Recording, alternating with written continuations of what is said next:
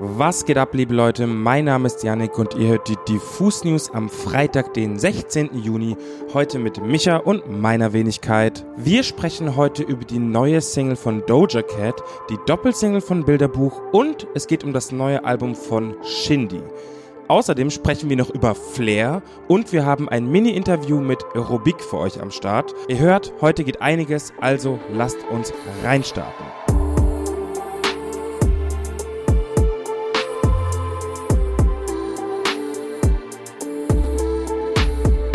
Wenn man sich mal die Line-Ups von einschlägigen Festivals wie dem Rock am Ring oder auch dem Hurricane, wo übrigens ein Großteil unseres Teams an diesem Wochenende rumturnt, anschaut, dann fällt einem auf, da findet sich eigentlich immer weniger klassischer Rock, sondern zunehmend auch KünstlerInnen, die sich eher dem Pop oder Rap zuordnen oder auch sonstige Genrehybride erschaffen. Umso spannender ist es dann also, dass jetzt, wo man gerade denkt, dass diese Musikrichtung ein bisschen auf dem absteigenden Ast ist, ausgerechnet die Band Bilderbuch um die Ecke kommt und zwei neue Songs veröffentlicht, bei denen sogar mein Papa headbangen würde. Das ist gleich doppelt überraschend, denn eigentlich hat die österreichische Truppe um Maurice Ernst, der erst im letzten Jahr mit Gelb ist das Feld ein süffig süßes und liebestrunkenes Album veröffentlicht. Schon damals dominierte die Gitarre als tragendes Instrument das gesamte Projekt. Dafür waren weniger Synthesizer am Start als zuvor und genau diese Entwicklung setzt sich jetzt hier eigentlich fort. Mehr denn je sind Bilderbuch mit den neuen Singles Soft Power und Dino eine Rockband und zwar mit allem, was dazugehört. Da gibt's ein ausgedehntes Instrumental-Intro, das Maurice erst nach über einer Minute Spielzeit zu Wort kommen lässt. Fette Fassgitarren, kräftige Drumbreaks, Riffs, die schon fast an Math Rock erinnern. Außerdem schwingen in beiden Songs auch diese psychedelischen 60er und 70er Vibes mit, was eigentlich auch super zu dem verspulten trippy Film passt, den Bilderbuch zu ihrer USA-Tour im letzten Jahr veröffentlicht haben. Wer den noch nicht geschaut hat übrigens, unbedingt nachholen. Das ist wirklich deutlich mehr als Your Average Tour Vlog. Bilderbuch scheinen also weiterhin verliebt in handgemachten analogen Bandsound, haben aber das Tempo vom schmalzigen Gelb ist das Feld wieder ein bisschen angezogen. Und ich finde, in diesem Gang, in den sie jetzt geschaltet haben, können sie gern noch ein bisschen weiterfahren. Achtung Leute, es geht jetzt um einen Deutschrapper, der meines Wissens nach noch nie Erwähnung in den Diffus News gefunden hat. Die Rede ist von Flair. Ganz kurz zur Einordnung. In der Vergangenheit hat Flair schon mit ignoranten und homophoben Lines auf sich aufmerksam gemacht und eckt generell immer wieder mit seiner Rapper-Attitüde an. Sein Verhalten, seine Meinung und sein Auftreten muss man natürlich nicht gutheißen und gehört auf jeden Fall hier und da kritisiert, aber die folgende Story fand ich verdammt interessant, weil sie zeigt, dass man auch als harter und ignoranter Straßenrapper reflektieren und gute Statements raushauen kann. Flair hat auf Twitter nämlich einen waschechten Shitstorm losgetreten, aber alles der Reihe nach. Vor kurzem wurde Flair darauf aufmerksam gemacht, dass die AfD seinen Song Neue Deutsche Welle aus dem Jahre 2005 für irgendeinen Stolz für irgendeine Stolzmonat-Kampagne missbraucht haben. Ihr versteht, Pride Month, Stolzmonat, ha ha ha. Flair hat schnell ein Statement rausgehauen und gesagt, dass er den Song nie wieder live spielen werde, weil es einfach zu viele rechte Spinner gibt, die nicht aus der Subkultur Hip-Hop kommen und seine Kunst zweckentfremden. Aber Flair wäre nicht Flair, wenn er nicht noch weiter Wälder machen würde und rechte Trolle triggern wollen würde. Im Rahmen von seiner Tour hat er scheinbar in irgendeinem Backstage die Drag-Ikone Olivia Jones getroffen und ein Foto mit ihr hochgeladen. Ohne Kommentar, dafür aber mit Regenbogenflagge und Deutschlandflagge über dem Bild. Daraufhin sind AfD-Supporter und andere fragile Männer-Egos komplett unter diesem Post ausgerastet und haben sich über Flair lustig gemacht. Dieser hat dann ein Statement rausgehauen, bei dem ich echt ein bisschen happy war. Ich lese euch das einfach mal ganz kurz vor. Schlimm zu sehen, wie Leute hier abgehen. Kack auf jeden, der nicht einfach den Menschen an sich respektieren kann.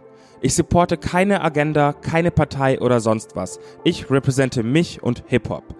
Ich war stolz und deutsch und wurde als Nazi abgestempelt. Ich war Berliner Gangsterrapper und wurde als möchtegern Ausländer abgestempelt. Ich habe Welle vor Polizisten gemacht und wurde als Idiot abgestempelt. Ich habe mich geändert, entschuldigt und wurde als Opfer abgestempelt. Ich habe mich nie auf die sichere Seite gestellt, um besser im Leben oder in der Musikindustrie klarzukommen. Ich bin, wie ich bin. Eine Sache habt ihr alle gemeinsam. Egal ob Ausländer, Deutscher, schwul oder lesbisch oder sonst was. Ihr seid alle schon einmal nicht mit mir klargekommen und deshalb seid ihr alle gleich für mich. Mensch ist Mensch. Natürlich ist so ein Statement erstmal schnell geschrieben. Ich bezweifle auch, dass er jetzt der nächste Woke King wird und natürlich ist das irgendwo auch einfach gute Presse für Flair. Aber ich persönlich kaufe ihm diesen Sinneswandel irgendwie schon ab. Ich kann mir vorstellen, dass er selbst ziemlich schockiert von diesen hängengebliebenen Reaktionen auf dieses Bild war und fand gerade in dieser Hinsicht ziemlich mutig, dass er dieses Statement so gedroppt hat, so kurz danach. Bleibt natürlich abzuwarten, ob Flair sich zukünftig öfter über solche Themen äußern wird, aber ich finde, das ist doch schon mal ein guter Schritt in die richtige Richtung. Live-Musik zum Zuhause hören. Das macht Carsten Meyer aka Aerobik schon seit über 25 Jahren. In seinen verspielten Produktionen zwischen House, Disco und Funk wird geklatscht und gejubelt und mitgesungen und genau deshalb ist diese Musik auch so verdammt lebendig und mitreißend. Falls euch der Name Aerobik übrigens nichts sagt, dann klingelt es vielleicht bei Urlaub in Italien. Das ist bis heute der größte Hit des Musikers und auch immer wieder ein guter Soundtrack, wenn es mit dem Auto Richtung Brennerpass geht oder auch einfach, wenn der Sommer ruft und man die ersten Sonnenstrahlen feiert. 1998 hat Aerobik mit Aero Sound sein erstes und bis dato einziges Soloalbum veröffentlicht. Seither hat er in zahlreichen anderen Konstellationen Musik gemacht und ist zum Beispiel auch für den Soundtrack zur beliebten Serie Der Tatortreiniger verantwortlich. Naja, und seit 1998 scheint sich auch einiges an Kreativität aufgestaut zu haben und die hat Aerobik heute befreit. Ganze 25 Jahre nach Aerosound und zwar mit einem zweiten Album, das er ganz schlicht und einfach mit Number 2 betitelt. Wir durften ihm ein paar Fragen zur neuen Platte stellen und waren da erstmal ganz neugierig. Warum war denn nach all den Jahren ausgerechnet jetzt die Zeit reif für ein zweites Aerobik-Album? Ich habe in den letzten 25 Jahren sehr, sehr viele verschiedene Projekte gemacht, Musik, die nicht unbedingt unter dem Namen Aerobik rauskam. Ich habe fürs Fernsehen komponiert, am Theater Musik gemacht und habe bei dieser ganzen Arbeit wahnsinnig tolle Menschen kennengelernt, tolle MusikerInnen, tolle KünstlerInnen. Und jetzt war die Zeit eigentlich reif, mal diese ganzen Menschen einzuladen, mit mir an meiner Soloplatte zu arbeiten. Deswegen hatte ich eigentlich große Freude. Das ist also kein richtiges Soloalbum, sondern eine Gruppe, Gruppenarbeit. Und ähm, das wollte ich gerne den Leuten mal zeigen. Number Two von Aerobik ist also eine Gruppenarbeit und überhaupt ist seine Musik hier eine ziemlich kollektive Angelegenheit. Daher hat uns mal interessiert, wie schafft er es denn, die Live-Atmosphäre, an der ihm so viel liegt, so gut auf Platte zu kriegen? Das ist wirklich schwierig, weil ähm, ich sage es immer gerne so, die Hälfte der Band ist im Studio nicht dabei, nämlich das Publikum, die Peoples, die vorne stehen, tanzen, reagieren, mitsingen, äh, Vorschläge machen und ähm, das ist schon sehr schwer. Deswegen ist es auch genauso gewesen, dass in dem Moment, wo ich mir andere KünstlerInnen, andere MusikerInnen einlade, mit mir Musik zu machen, ähm, dann holt man sich einen Teil dessen zurück und man ist aus dieser Isolation heraus. Ähm, und man improvisiert auch sehr viel beim Spielen und diese Momente muss man festhalten.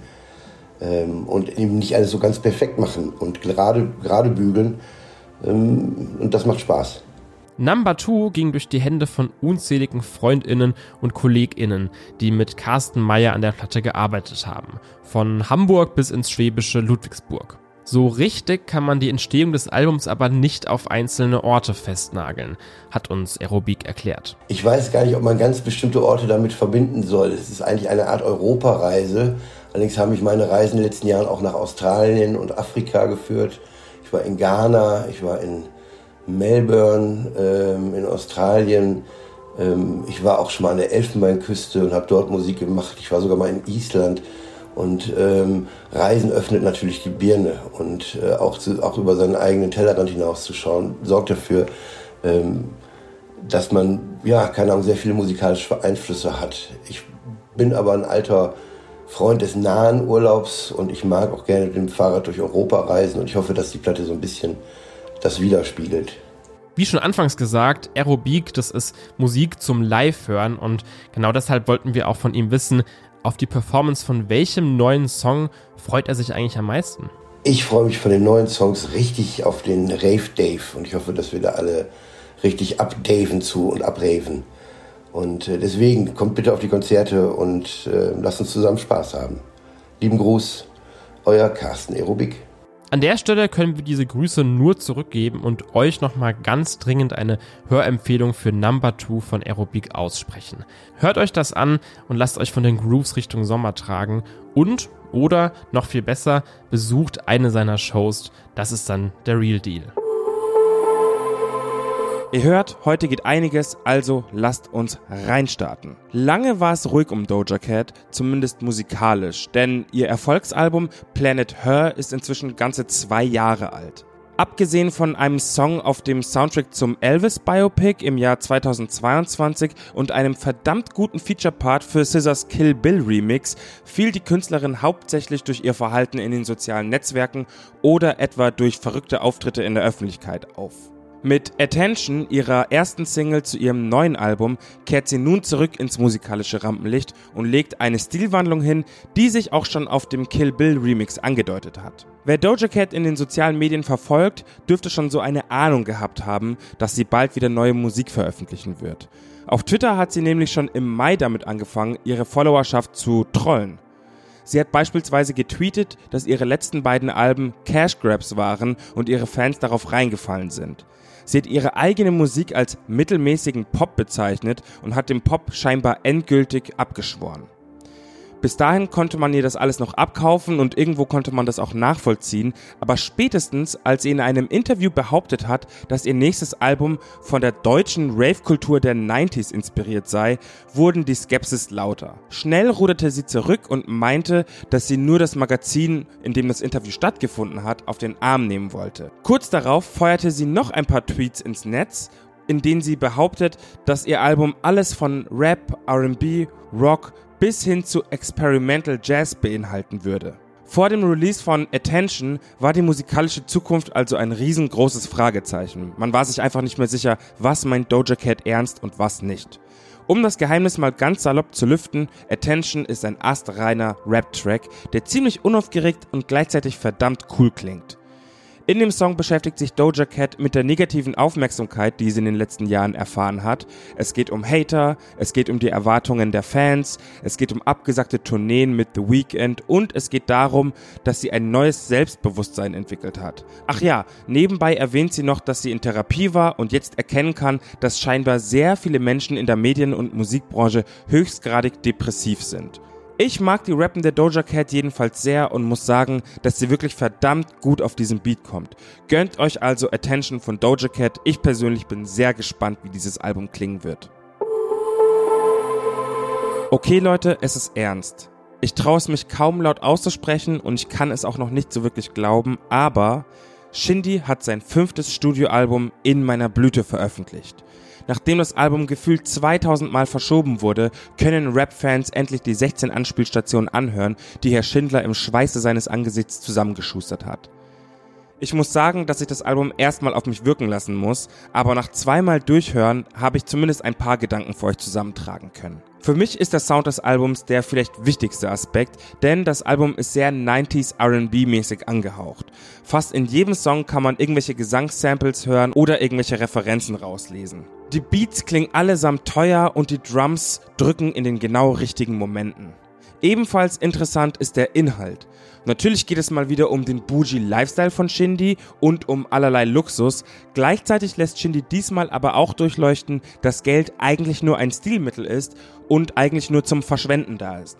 Seine Kindheit ohne Geld spielt eine große Rolle und erklärt vielleicht auch den unfassbaren Geltungsdrang, den man von ihm kennt. Ich würde sogar so weit gehen und behaupten, dass In meiner Blüte das bisher persönlichste Album von Shindy ist, auch wenn das eine ausgelutschte Floskel sein mag. Er erwähnt regelmäßig seine beiden Söhne Pablo und Nico. Er hat einen sehr schönen und herzzerreißenden Song für einen verstorbenen engen Verwandten von sich namens Costa auf dem Album und seine ebenfalls verstorbene Oma bekommt ihren nunmehr zweiten Song gewidmet. Übrigens, ein gewisser Tour wird ebenfalls in einer anerkennenden Zeile erwähnt. Zu guter Letzt möchte ich auch noch anbringen, dass Shindy hier und da auch auf diese ganzen Gossip-Themen eingeht, über die immer online gesprochen wird, wenn es um Shindy geht. Ohne jetzt zu tief in diesen Gossip reinzugehen, lässt er seine Hater gewohnt, ignorant und arrogant auflaufen. Mein befangenes Zwischenfazit zu In meiner Blüte. Ich finde das Album wirklich verdammt krass und für mich als Shindy-Fan hat sich das Warten auf jeden Fall gelohnt. Mir gefällt diese exquisite Wortwahl und ich mag einfach, wie es gerappt ist. Mir persönlich gefällt die Produktion auch sehr gut, Aber ich muss auch sagen, dass wenn man nicht unbedingt RB-Fan ist, ich glaube, dann kann man nicht so viel damit anfangen. Das ist kein Sound für die Clubs und auch nicht für die Streaming-Dienste oder Playlists. Man merkt, dass die Songs wirklich im Albumkontext aufblühen und ich kann euch nur ans Herz legen, das Ding einmal von vorn bis hinten durchzuhören. Ihr Lieben, das war's mit den Diffus News. Ich wünsche euch allen da draußen ein entspanntes Wochenende. Viele sind ja auch vielleicht auf einem der zahlreichen Festivals, mit denen es jetzt so langsam richtig losgeht. Unser Team ist zum Beispiel beim Hurricane vor Ort und versorgt euch da live mit jeder Menge Content und Clips von den Auftritten. Außerdem nehmen wir uns im Lauf des Wochenendes ein paar der KünstlerInnen vor und nach ihrer Show zur Seite, um einen Vorher-Nachher-Bildervergleich zu machen. Wie das aussieht, seht ihr bei Instagram. Und, falls ihr das Wochenende dann doch eher auf der Couch verbringt, schaut mal bei YouTube rein. Dort droppt morgen unser Interview mit You. Der hat uns erzählt, wie er es geschafft hat, auf einer Bühne mit Alligator zu stehen. In diesem Sinne, bleibt gesund, gehabt euch wohl. Wir hören uns am Dienstag.